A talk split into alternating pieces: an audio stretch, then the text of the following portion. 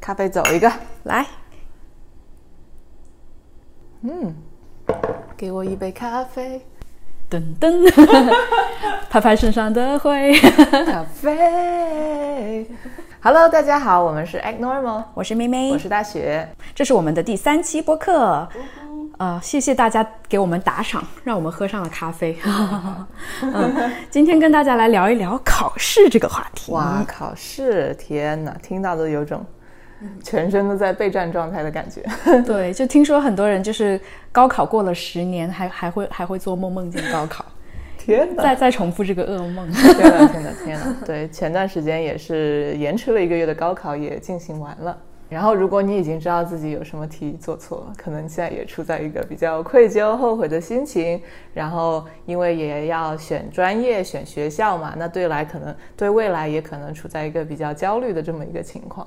对，然后我跟大雪就是年纪不小了，也经历过各种大大小小的考试嘛。是的而且最神奇的是，因为我们两个念的是同一所初中、同一所高中，所以其实我们经历过的小升初考试、中考和高考都是一样的考试。是的啊，所以我们也可以跟大家聊一聊，就是这类考试，呃，同一个考试，我们两个有什么不同的看法呀？或者，嗯，而且也有这种出国的时候准备的语言类的考试，考试也是一样的。对，真的是干货满满。呃，但是同时我们又想以比较轻松的态度去聊啊，所以这期视频应该还蛮长的，大家也可以去拿个饮料。嗯，拿个咖啡。我们先讲一讲吧，考试其实类型有挺多的，我觉得。就当然，我们现在可能更多偏重的是像高考啊这种，大家觉得是一个很大的考试，有一种什么一考定终身这种感觉的考试。但其实还是有一些其他类型的考试。那我我们都会觉得说，不同考试啊，那么对待它的态度其实也是不一样的。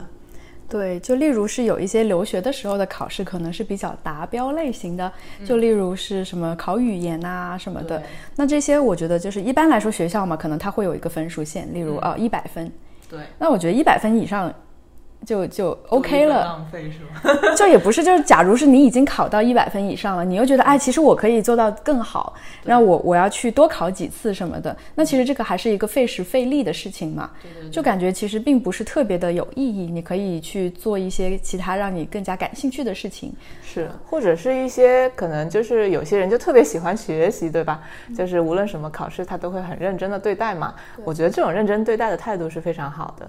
但是我们也知道时间是有限的，那你在这件事情上花的时间是超过了应该花的时间的话呢，那么这一段的时间可能就会相对来说是浪费了的。啊，那么我我也觉得是对于达标类的考试，你就是稍微多准备一点，然后达了标，我们就可以把精力放到其他的东西上面。但是有一些考试，例如是高考这些，那可能就是，呃，你的分数不仅仅决决定了你能上什么学校，还决定了你有没有这个选专业的这么一个权利嘛。是的，那所以其实他可能就是还是要全力以赴。嗯，是的，那我们来讲讲我们两个都经历过的考试吧。是的。大学有没有什么印象深刻的考试？我觉得印象特别深刻的考试是没有哎，就我觉得我我我能讲我们什么小升初这种考试，就是跟妹妹进到了同一所初中，我们缘分的开始这个考试。那我想一想，当时就觉得还是挺神奇的，因为这是第一次考试，我意识到哦，原来就是升学啊这种东西是是可以去考的。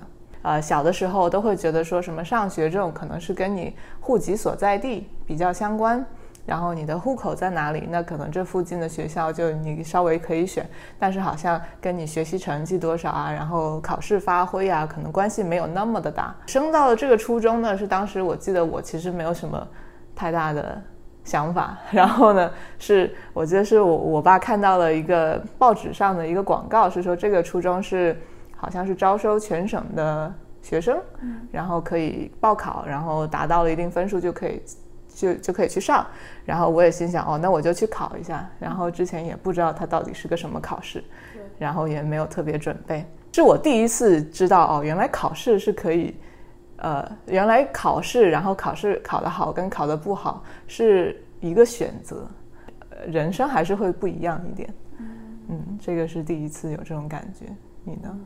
这个考试 差点就迟到了，就是自己在那晃悠悠、晃悠悠，然后去考场的时候大堵车嘛，嗯，然后就堵在了路上就，后面我记得还是要临时就是下车，然后去找了一个摩托车，摩 对，找了个摩的，然后把我送到了考场。我记得我当时已经迟到了半个多小时了，就好像再再迟到个十分钟还是怎么样，你就被禁止进入考场。哇！所以我当时拿到那个考卷，也不知道为什么，当时就很镇定，就居然不慌。就我当时就想着，我一定要。写完，写完就是胜利了，这样子。对对对。对，所以你就发现，哎，其实那个时候有点可能初生牛犊不怕虎，你也不太懂得焦虑，你也不知道自己做这个事情的后果是什么。是的。然后你就你就哎，我我就把它做完就行了。然后后来结果就还考上了。就现在回想起来，就会觉得为什么当年的自己这么莽撞？就一个其实还挺重要的考试，你居然连最基本的准时到。到到考场都没有做到，这是怎么回事？但是同时又会让我们觉得，因为其实小很小嘛，你也没有一个意识说，哦，这个东西我要特别准备。那基本上就是你平时会什么，你上考场就只能做那些东西。但是出来的效果是好的，所以就是让你就会想到，那后来就比如说临时抱佛脚这种东西。就跟我们当时的心态是很不一样，就有种如果你平时每时每刻都是好好学习或者是认真准备的话，那其实考试真的是没有在怕的。你现在考也行，两个小时后考也是一样的。对对对，那个时候就感就发现好像心态这个东西，其实并不是说你准备的越多你就越好。对，嗯，有时候还是要掌握一些技巧的，让自己不要那么紧张。是的，然后中考有什么？我就记得好像唯一的一个，我是记得当时呃是有一个叫做高分学生保护线这么一个说法。考呃填志愿这个东西，就有时候还是有技巧的嘛。就例如你可能分数不太高，但是你又报了一个特别好的学校的话，那有可能其实有可能你就会叫什么踏空。就你什么学校都录不上这样，啊，我就记得当年还是有一个高分保护线的，就是说你达到一定的分数的话呢，即使你可能报考的不是特别的科学，嗯，你也不至于没有书读，甚至是你还可以读到比较好的重点高中这样。那是我第一次就意识到，就是哦，你真的是，呃，虽然考试分数。很重要，很重要。但是其实就是还有一些政策，它是会稍微的给你一个缓冲，所以你就是考试的时候，你也不是说只为了说我这个分数，而是是让你有更多的选择。是的，因为你高分，你还是就是路还是广一点嘛，对吧？是的，这个又是感觉跟我们刚刚讲的，就是你平时每时每刻都认真做好准备的话，那其实到最后就你就会意识到，很还是你还是会有很多选择，就不是说最后的一次高考。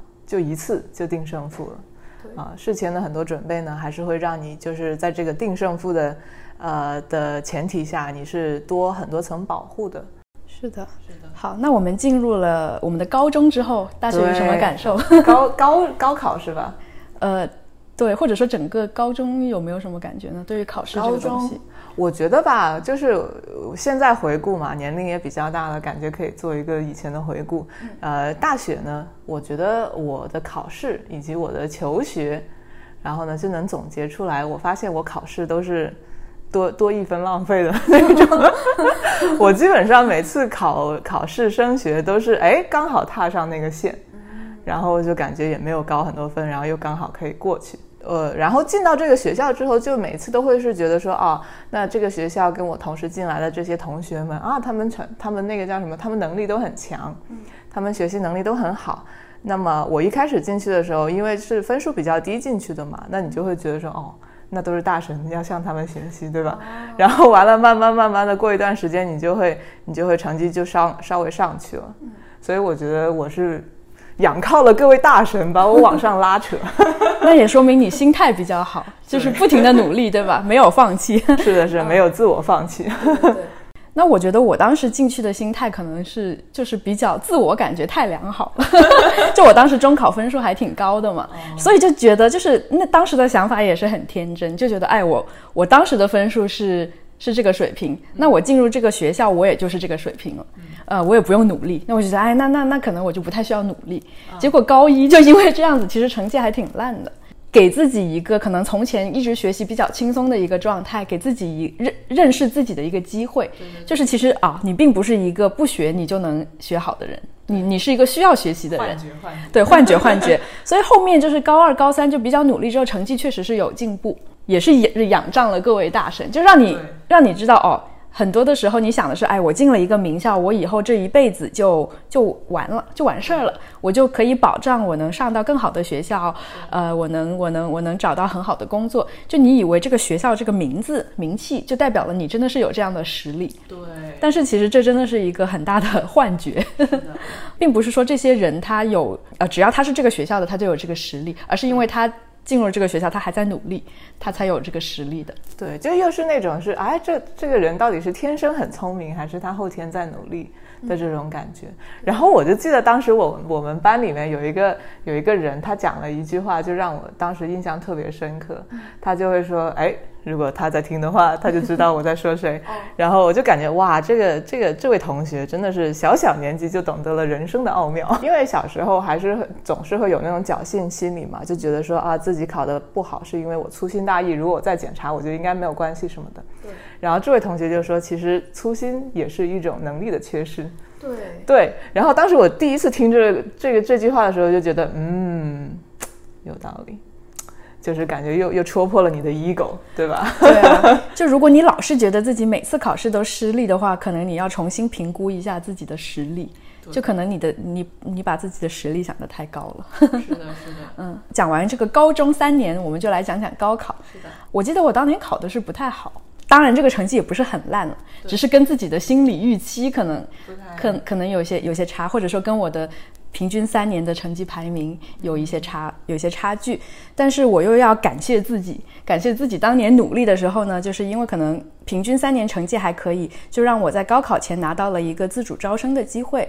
啊，当年是这个上海交大，它跟其他的四所高校，好像清华、中科大几所工科比较强的大学，呃，形成了一个五校联考。然后你就可以在高考之前先去考一个试。呃，当时我就拿到了这个什么 A 类，A 类什么什么的加分，就是我只要高考考到重点线以上，还是重点线以上多少分，我就可以保证进入上海交大。然后，假如你考得再好一点的话，还可以优先选专业什么的。所以这个也是一个保护网，就是我虽然高考没有考得特别的理想啊，但是因为我有这个这个这个保障。呃，所以就可以进入交大这样子，所以大家就能看见妹妹的学习生涯都是都是因为每时每刻都很 很认真，所以就就会发现到那到最后的这个巨大的考试面前，其实就没有那么的紧张，然后就是心态感觉可以放平一些，就觉得哎，我起码再怎么样再烂我也有这个了，对吧？那虽然当时不是这么想的啊，就就。当时，当时，当时是无法接受的，当时是还是很难过的。就并不是说交大学校不好，而是说你觉得好像你没有达到你想要的那一个，然后还是会觉得有一些别扭。但是后来你就会发现，现在回过头来，你就会发现这些东西都是冥冥中有安排，就是你一步选择不一样，你后面的就都不一样。所以其实都都很有意思的。对。大学呢，就是我觉得我从小到大都没有说在学业上有过多的追求，所以我没有说一定要上哪个学校，或者是一定要读哪个专业这样。所以我就觉得，呃，当时高考的时候，我也不记得我考的理不理想了，反正就是哎，差不多这样就行了。然后就选专业，选专业，我当时印象也还是有点深刻，因为呃，我觉得我还是一个，这个时候又要涉及到一些。非常之 deep 的话题，就我觉得我可能在，即使是在选选择专业，因为当时十八岁嘛，对吧？那其实你现在看来，十八岁不是一个特别小的年纪了，你还是要有一些自己的想法，不是说要有，就是很多人都已经有了自己的想法，但我当时是没有什么想法的。我觉得当时的唯一选专业的想法就是，呃我就。不想学数学，这样子。对，虽然高中是理科，但我还是觉得，哎，我不想再学数学了。嗯，这样，然后所以就最后选了一个文学类的专业吧，呃，这文科类的专业。但是当时填的时候，你肯定报专业，你有很多个选项嘛。对。当时填的时候还是有填一些什么啊，金融啊，金融这种感觉大家都在选。然后那那应该选一选没错吧？然后很很好就业的，或者是特别热门的这种专业。对，然后还有就是父母也会说什么啊，选一些理科专业啊，这样以后就业门路广。广一点，对对对。对，就感觉大家都会啊，看你是学理科的，应该觉得你应该挺聪明的。那你即使不会，你应该学的也很快，这种思维，对吧？还是有这种呃标签吧？对对对对对。然后后来到最后，然后又选了一个文科的专业，就我感我就感觉我就什么都选了，然后哎看谁要我就感觉哎让让这个命运决定好了，让别人来决定我的专业。对，就当时有这种想法，然后但是我又感觉说我我可能就学什么应该都都就哦那就学呗，就也没有什么太大的一个不想不想做的事情。那你现在回过头来，你觉得你选的这个专业适合你吗？我觉得我选的这个专业，因为你没有试过其他的专业，所以我不知道是不是所谓最适合我的。但是现在我觉得挺好的呀，就感觉跟所有的选择一样，都挺好的呀。对对对。说起这个东西嘛，我就想起了之前看那个乔布斯的一个访问。嗯。哇，又是觉得说这些人早早掌握了人生的真谛。他说什么？就他就访问他嘛，他就说他小时候，啊，他小时候很小的时候，可能就十一二岁的时候，就意识到了这个世界呢有很多规则，但是呢，呃，他是可以去站在规则之外的人。不是说他小时候就有这个能力，而是他意识到他可以这样做。所以他就可以去决定自己到底想要干什么，而不是说哦，社会告诉你说金融找工作方便好，然后那你就去学金融吧，那你就去学金融了。而是他就是可能自己啊有一个非常强烈自己想做的事情，然后他就知道了哦，可能社会讲的这些东西呢不一定适合在我身上，或者有时候呢是误导大家的，对吧？那这样的话他就有一个非常之自主的，很早开始就有一个自主的人生。对，还是还是很厉害，哎，真的是。如果如果现在有一些年龄比较小的听众在听我们讲呢，就是呃，也希望大家可以早早的去掌握人生的真谛，对，早早的去多做尝试吧。是的。那所以其实我们经历了这些大大小小的考试，就有一些考的还不错，呃，有一些考的可能并不是很理想，但是就是。现在回过头来去看这些考试，可能就发现考试其实也不是一个终点。啊，无论你考得好或者考得不好，它都不是说决定了你以后整个人生的走向，是吧？是的。而且考试跟能力呢，真的是不是划等号的。呃，尤其是像呃我们从小的一些考试呀，它可能考的更多是一些知识点，就是你记住了这个东西，你现场可以写出来。然后承上启下的东西，你可以写出来。而且像那些做那些，比如说文科类的大题，很多时候我们都知道也是有方法的嘛，就是对有个框架，然后你踩点，嗯，这种方式来做的。那那既然是这样的话，其实还是跟记忆比较有联系，跟你的真的思维能力啊这些东西，可能在考试分数上就没有那么看重了。对。所以就是呃，像我们之前说的嘛，我们也分享那么多小时候到长大考试的这么一个过程啊，那大家就能知道，呃，考试呢其实也就只是一个时间点而已，它不是那个，呃，如果你真的把它展开来看呢，它就不是那个非常具有决定意义的时间点，因为很多事情你从一开始你就决定了，呃，从你的态度是什么样的就已经决定了。那么你最后得到这个结果，其实很多时候，大部分时间都是一个可以预料到的一个结果。嗯，对，所以考试是怎么样的呢？其实感觉你可能复习了一段时间，你就大概心里是可以会有个感觉的。这个时候呢，那么考试出来的结果呢，如果是很出乎你意外的话呢，也是一个很好的反思自己的过程。而且呢，到到后面你真的是会觉得说，考试并不是一个决定你人生的一个最大的因素。对。也能看到身边的一些例子嘛，就是无论是高中还是大学，就会有看到朋友，就是他可能一开始呃进入这个学校的时候是非常优秀的，但可能就掉以轻心了，或者是他之前已经努力了很久一段时间，他有点松懈了，就觉得哎，那我进了这个学校，那我肯定以后就一帆风顺了，就不付出努力了，或者是非常的懒散的状况，发现其实他们就是整个状态就不太好。呃，可能是学习也学得不好，然后也没有把这段时间非常好的利用在，呃，扩充自己的其他的感兴趣的方面的能力上，就感觉就只有这个学历而已。对，又或者是有一些同学，他可能刚进来的时候，呃，就是也是勉勉强强进来了，然后呢，呃，所有的资源呐或者能力并不是特别好，但是他通过这个上学的这一段时间就一直。一直在努力吧，一直在认真对待这个东西，到最后可能他是，呃，这个同一届里面出来的呃，感觉他啊又找到了工作，又又什么分数很好，又就反正就达到了自己内心想要做的事情，到最后可能反而他是一个整个的赢家。对，我觉得这个就是取决于你有没有一个心里有没有一个明确的目标。假如你以为自己进入了一个安全的地带，你又没有一个非常比较明确的目标，你就觉得哎，那我好像就可以了，就混日子了。这种跟你其实虽然一开始并不是特别的优秀，但是你也很有明确的目标，一直在进步，这两者其实是很明很明显的是会有一个很大的差别。是的，所以就是高考高考考试这一个点，真的只是一个点而已。很多东西是你看你呃之后是怎么样努力的。就又又回到了我们刚刚说的，每时每刻都要认真啊，啊，所以就是可能说，大家如果现在是刚考完试，你会觉得说，哇，考完试爽，然后什么，哎，高考完就不一样了，呃，高考完并没有不一样。如果不一样的话，也只是更难了。对，要更更辛苦了。对，但是同时你又会知道说，那这样的话，呃，其实真的人生没有说一个时刻就决定了你整个人生成败的。那这样的话，你也不用说啊太紧张这一个时刻，还是有很多的机会的。虽然这些机会都还是留给有准备的人。嗯。那假如在考试中，虽然现在已经可能已经考过了，但是可能很其他的考试，对，还是有很多别的考试嘛。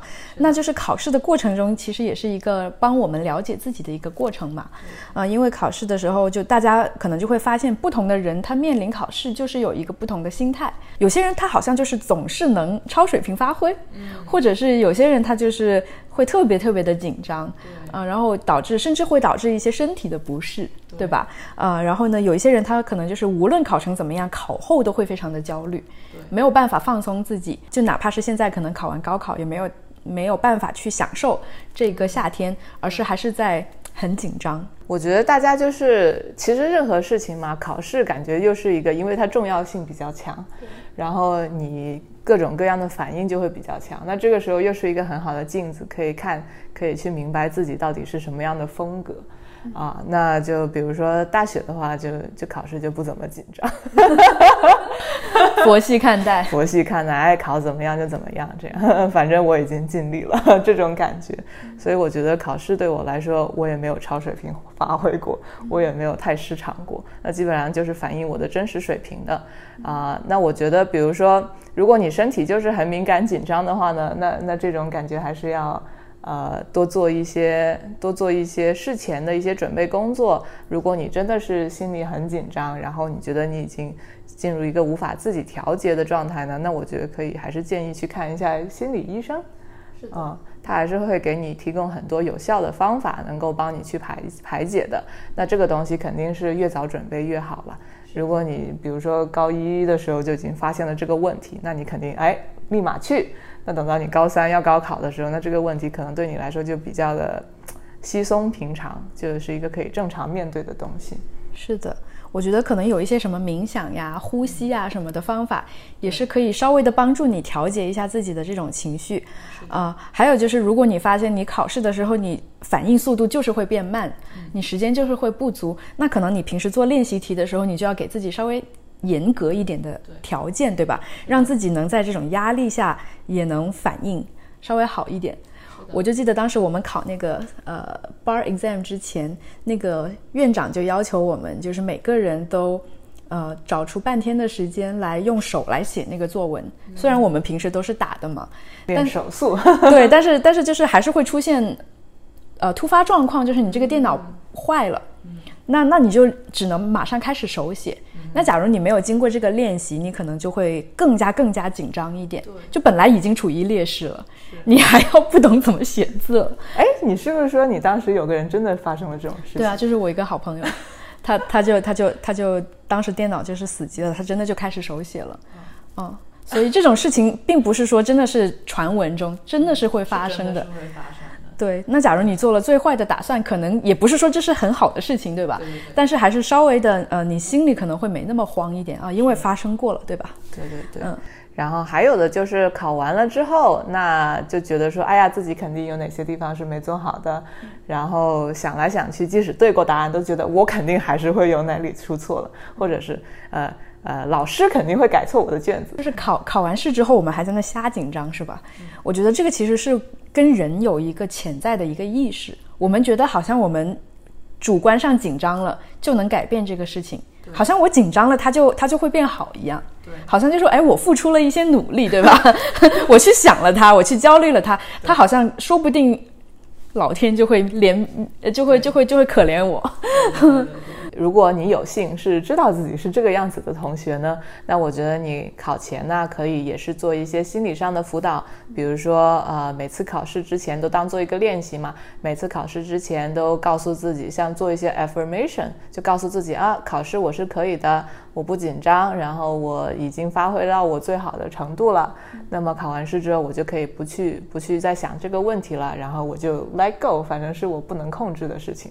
考完试之后，交卷那一刻就已经不是我能控制的事情了，对吧？呃，可以多做一些这种心理暗示的练习。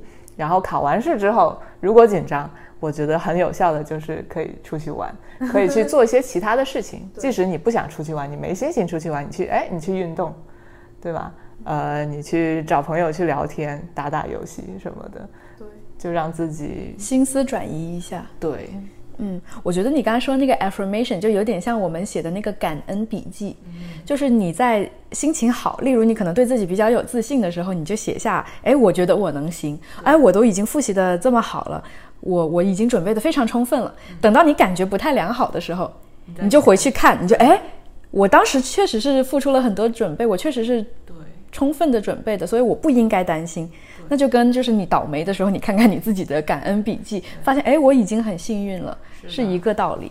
我们讲完了这个考试的过程中应该怎么怎么样去处理一些自己呃遇见的问题之后呢，我们讲讲哎出成绩了，噔噔噔噔噔噔噔噔噔噔噔噔噔噔噔噔噔，最紧张的时刻来了。哇，这个真的是跟坐过山车一样。对，尤其是我记得当年好像还是打电话对查成绩，查成绩，而且它是那种数字报，就是不是就不是人工的，是那种电脑，就七百零 什么鬼之类这种，就是这样的这样的报呢，就感觉就是哇心惊胆跳的。是的，对，嗯。那这个时候，那第一个你听到了成绩之后，你肯定第一个产生的就是情绪嘛。那我们遇见什么事情，情绪肯定是第一个会产生出来的。那么如果是好的话，哎，恭喜你啊，对吧？那你可以享受一段时间非常愉悦的心情。是的。那如果是不好了的话呢？那那可能有一段时间你的心情就会比较低落了。但是其实可能你考得不好，你这段时间需要做的功课其实是更多的。因为假如你考得好，可能你的选择特别多，那你就可以直接按照你的。比较理想的的去做就好了。但是，假如你成绩并不如人意，那你可能就要考虑，呃，我是选一个自己比较想要上的学校呢，还是一个比较好的专业呢？呃，或者是就是会有更多的考量嘛？啊，这个时候我们就觉得可能呃，尽早的接受这个现实，就哎，我现在的分数就是这这个样子的。而不是想说，哎，我怎么考的这个分数？对，哎，如果让我再来一遍，对，是不是审错卷子了？对对，哎，要不要复议一下？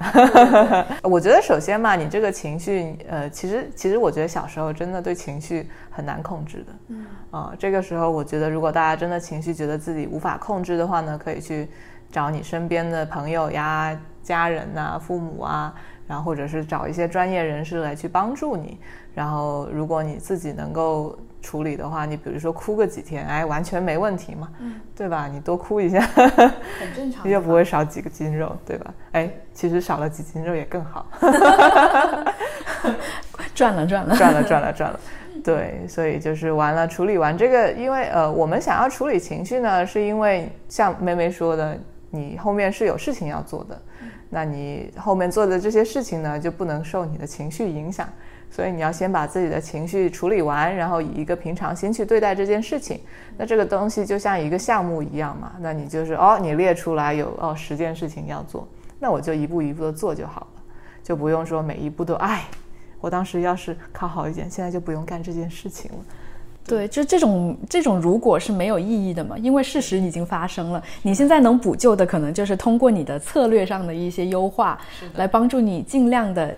最大化自己的优势，呃，可能例如牺牲牺牲一个学校，你可以读上你比较理想的专业，或者是呃怎么样，或者例如是你可能要去比较远的地方读书或者怎么样，就是稍微的调整一下，可能还能让你能达到一个并不是最佳的选项，但是是次佳的一个选项嘛。是的，而且就像你之前说的，呃，很多时候嘛，你只有遇到问题了之后，你才会发现自己的能力是要被锻炼的，或者是你啊。触到了一个点之后，你才发现哦，原来我还是要学习的，并不是我天生就那么聪明。就跟那些嗯 一直能吃着吃着，突然间发现到了二十几岁的某一天，就发现哎，原来我吃也是能吃胖的。啊，对，那就是我。对，就是发现这个问题。那你如果很早的就就要面对这个问题的话，那其实也是一种你的能力上的一种锻炼。就你啊，开始要思考，那我现在是这个样子，那我可能现实告诉我我没有办法去走我最理想的那条路，那我应该怎么办？因为这种东西，你到最后无论你多么顺风顺水，你肯定还是会遇到的。那你早遇到不如晚遇到，真的，你迟早都会遇到挫折。然后这个能力嘛，就是面对挫折的能力，这个不是说你天生就有的。是的，这个确实真的是要通过锻炼来得到的。假如你一路都非常的平顺的话，那你走到了一个比较高的高度，可能其实你遇到的困难会是更大的。但是你却没有这个面对挫折的这个能力，对吧？那所以其实就是每一次我们遇到挫折，我们都怀着感恩的心，就是哎，让我们又又锻炼一下，心脏又变得更强了。是的，因为以后还会有更多的困难嘛。然后讲到这个出成绩这个东西，我就最近遇到了一个很狗血的事情，嗯，就是最近这个加州的这个 bar，它永久的把它的那个过的分数线给调低了，嗯。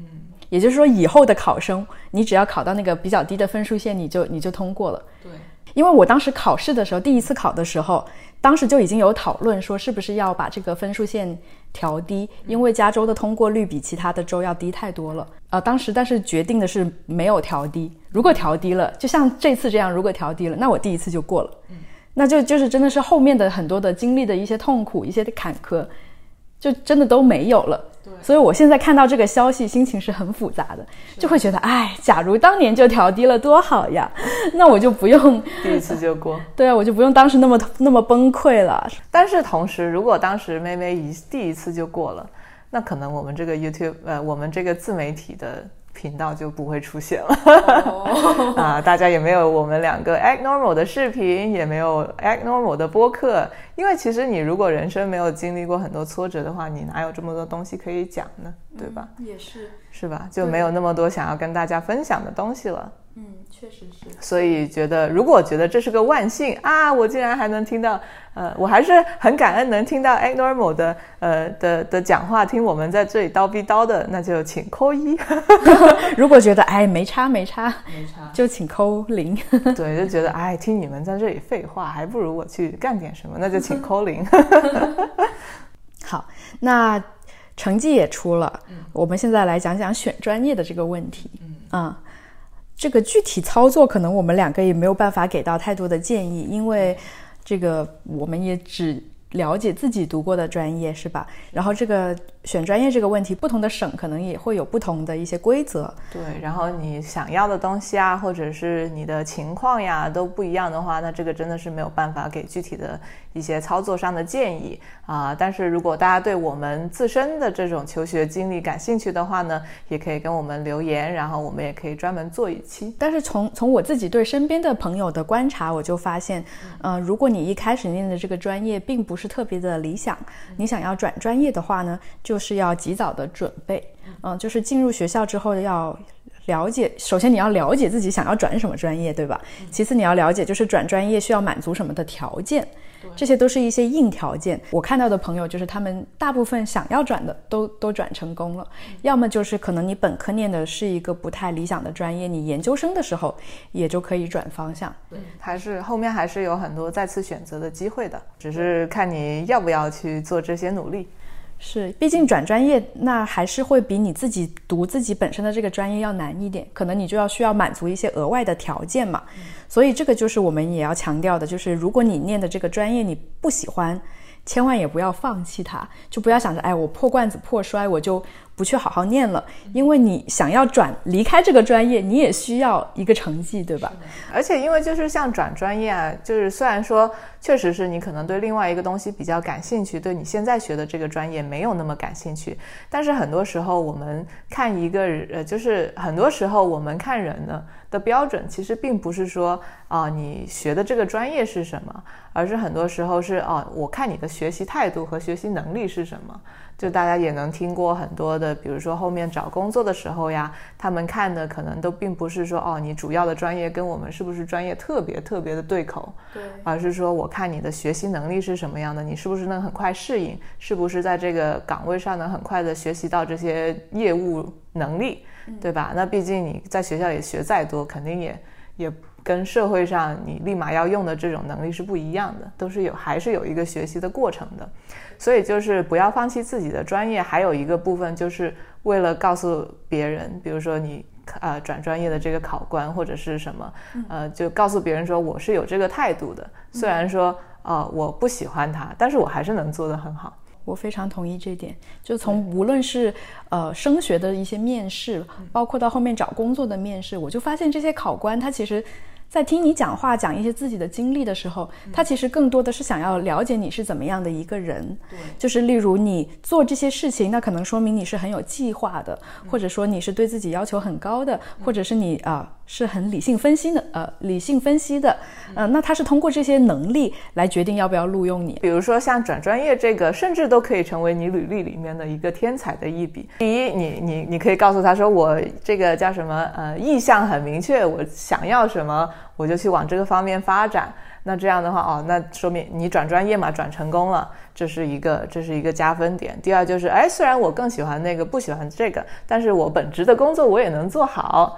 对，就所以就是，哎，领导你分配我什么任务，我都还是能做得好的。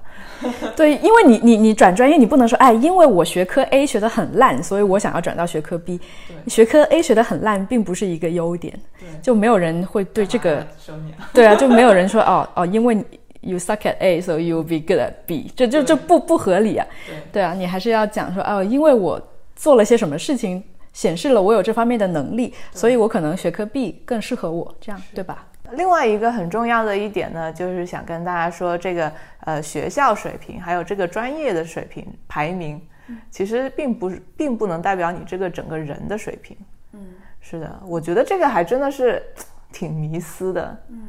就比如说你来自名校呀，或者是你来自一个很好的专业啊，那这样你就会觉得说啊，我靠着这一纸文凭，我就能找到很好的工作，或者我以后发展就会特别的好。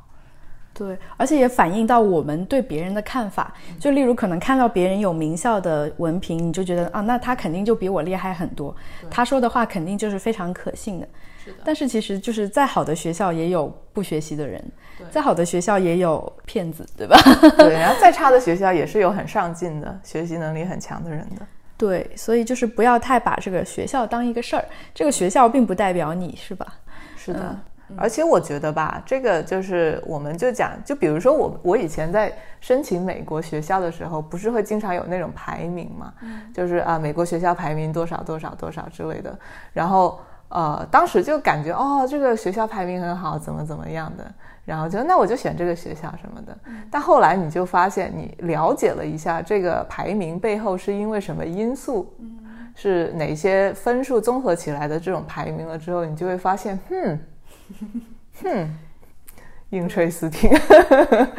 对，然后你就会发现，很多时候学校为了提升自己的排名，它也不是提高自己的教学水平，是的，它是为了满足这一个评分标准，或者是有些学校如果是权力话语权力比较大的话，他会专门去设一个是对自己学校有利的评分标准。对，所以说排名其实很多时候也。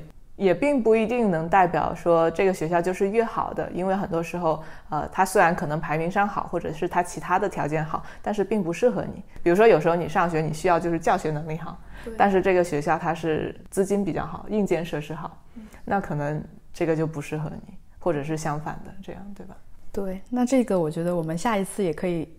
专门出一期讲，因为我觉得我本科后两年在康奈尔大学跟在 UCLA 就是完全非常不一样的经历，一个是一个小的 college town，一个是大城市，反正就是有很多的不一样。我觉得这个以后可以讲一下。可以讲一下。嗯，进入好的学校也不一定代表你就很牛，对吧？但是假如你真的是进入了一个不太理想的学校，其实也不一定是如你所想的那么糟糕，啊，其实也是有优势的。那就是例如啊，有限的一些资源呐，或者是一些机会，可能就会比较容易。分配到那些比较上进，或者是本身就比较优秀的人身上。对，嗯，那你可能在这个学校就会成为一个比较耀眼的一个人物。对，就很多资源都会在你身上，所以这个东西也并不是绝对的。对，所以就是哪怕进入了不理想的学校，也不要灰心，努力发挥自己的优势。是的，你所进入的学校或者进入的专业不是特别理想啊，那这个时候很多时候我们就是情绪上不好啊，就会想要放弃嘛，对吧？就哎不去上课啊，不去干嘛呀？反正都这样了。反正都这样了。那这个时候，如果你实在实在实在是不想要在这个专业上或者是在这个学业上，呃，用那么多的心思的话呢，那么我们我们还是会觉得说，你可以利用这个时间去做一些实习。或者是如果你有这个创业的意愿的话，也可以做一些呃创业的这个学习啊，然后创业的实践呐，或者是哎像我们一样对吧，做自媒体。对对，呃，反正就是利用起来这些时间，甚至你去健健身，我觉得都是好的。就与其是就是躲在宿舍里面就是刷剧，或者是。呃，追星也不是说不好啊，这些东西我们我们自己也喜欢看剧，也也有追过星，对。但是就是，假如你真的是大部分的时间都投入到这些事情上，然后没有专注自己的话，可能过一段时间你确实是会后悔。是的，对。那这就是二次伤害。对啊，那你想想，你喜欢的欧巴，他也在很努力的在练习，他才能在舞台上那么有魅力。呃，你看的那些剧也是很多人他们很努力的去拍出来的。呃，与其就是一直的是去消费这些内容，我们其实也可以花一些时间来锻炼自己，让自己有一些产出。为了喜欢的欧巴、喜欢的小姐姐也要努力哦。总之就是这些时间利用起来，然后多去尝试，因为很多东西嘛都是你试了之后才知道啊适不适合自己，喜不喜欢做这件事情。比如说，哎，你想说，哎，大家都在拍拍视频做自媒体，那我也试一下。那试一下肯定是好的。那试完之后你就知道，哎，我喜不喜欢面对镜头呀，或者是我喜不喜欢后期呀？然后这个东西适不适合我？不适合我就再换一个东西再尝试就好了。毕竟你还是有很多时间可以尝试的。嗯，这些尝试的时间嘛，哪怕你到后面你发现，呃，这不是你想要的，这种探索的过程其实就没有什么呃所谓浪费的。因为没有人一生下来就知道自己要干些什么，那其实肯定是会有这么一个试错的过程的。是的，嗯，那假如它能帮助你最终达到一个你想要去的地方的话，那它就是一个值得付出的东西。是的，即使是它失败了，也是让你能够从中学习的这么一个机会。最后，我们就来聊一聊这个我们极简了之后，发现自己心态上可能会产生的一些变化。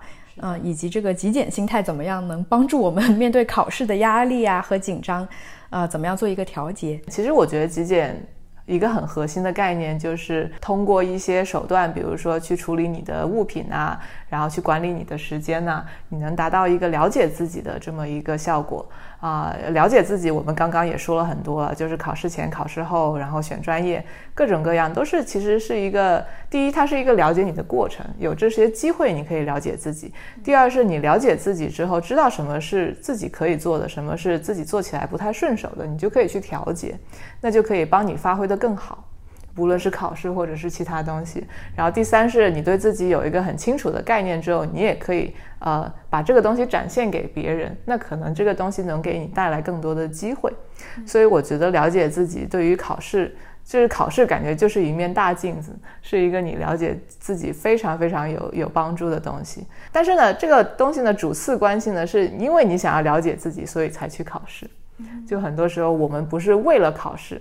然后哦，我们要了解自己，考试只是一个过程，而不是一个结果。那你在了解完自己之后呢，很多东西其实就很迎刃而解了。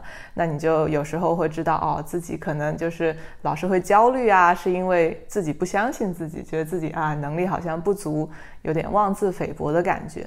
或者有时候你就嗯。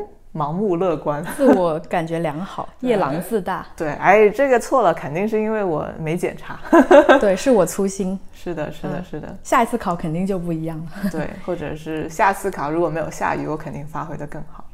是的，我觉得极简的过程中嘛，也是让我们就是专注于自己在意的东西啊，放开那些自己并不在意的东西啊。考试的时候也是，就是如果你能专注于自己能控制的部分啊，不要想太多那些自己不能控制的部分的话，可能你会更加淡定一点。是的，然后我就发现很多时候，呃，考试嘛，很多时候它就是我们这种标准化的考试，很多时候呃，并不是因为你做不出来最难的题，所以考得不好。而是因为你把本来是你篮子里的这些西瓜芝麻给丢掉了。对，真的是基本功这种东西是真的很重要的。另外一个心态，我觉得就是不要跟别人攀比。每个人都有不一样的路嘛，就不是说哎，别人考上了一个比你名次高的学校，人家就比你强了，或者怎么样，或者就一定要这样子很以一个分数来代表自己，这样子去比较。嗯，然后又会觉得，哎，越好的学校就越有权威。假如考了一个不太好的学校，呃，就就没救了。这样，就是说话都很小声那样。对对对，这个就就就想到了之前有有看过一个调查嘛，这个调查可能很多人都看过，就是讲说调查了一些啊申请，比如说一些特别好的学校呀，像哈佛大学啊，然后呢，这个调查呢就是跟踪了这个当时上了呃选择上了哈佛。跟那些虽然发了 offer，但是没有上哈佛的这两群人之间啊，后面人生发展是什么样的一个途径？那调查出来的结果呢，其实还是有点出人意外的，就是其实他们之间并没有一个非常之正相关的一个联系，就是可能你上了这个名校，跟你没上这个名校有可能是一样成功，或者是你上了名校还没有这种成功。啊，这并不是说是有一个非常之紧密的联系。当然，你也知道，那可能我没上哈佛，我去了其他地方，对吧？我去了斯坦，我去了斯坦福，那感觉好像也是 差不多。对，但但就是有这么一个破除迷思的一个过程嘛。嗯，因为我们之前也会有有这种想法，就是觉得，哎，是不是一个人是受环境影响多过他自身努力的？就比如说是哦，你到了一个好的地方，那你的影响，你你整个人发展就会很好，或者是就是厉害的人去哪里都很厉害，就有这种两种两种思潮在斗争。也不是最近吧，可能前段时间吧，就经历了这么一个事情，就一个我很尊重的的一个。科学家就在我面前，他可能也不知道我上的是什么学校，他就说：“哎，UCLA 这种二等学校这样。”然后我当时就很震惊，就啊，UCLA 也可以算作二等学校吗？那你就发现，其实每个人他对学校是怎么看的？对，其实这就是一个很主观的事情嘛，对吧？那假如呃你是上了 UCLA，你又觉得没有 UCLA 好的学校是很烂的，那你就想想。别的别的人，别的人也觉得你是二等学校，就觉得你其实也挺烂的。这种东西，这种歧视链，互相歧视来歧视去，其实是没有意义的。对，就永远存在的，而且就别人的想法，你也没有办法真的改变它。就时间久了，你的能力是什么样的，你还是会自然展现出来，别人还是能够看得见的。啊，很多时候我觉得我们还是会惧怕说啊，因为我没有这些敲门砖，所以别人会先看低我一等，所以我就没有了很多机会。这个东西我觉得确实是在某种程度上是客观存在的，但是你要考虑到人生不是一场短跑，它是一场马拉松。很多时候，你可能一开始跟别人相比稍微有点劣势，但是到后面你的优势总是会展现出来的。是的，是的，甚至是因为现在的工作嘛，也越来越多，就是对你的专业要求非常高的一个工作，可能就是有某一个技能你有别人没有，那也是区别于你和其他人的一个方向。例如说，这个这个专呃这个工作它。一定要会西班牙语的人，你会西班牙语就已经可以筛选掉别人很多的人了，对对吧？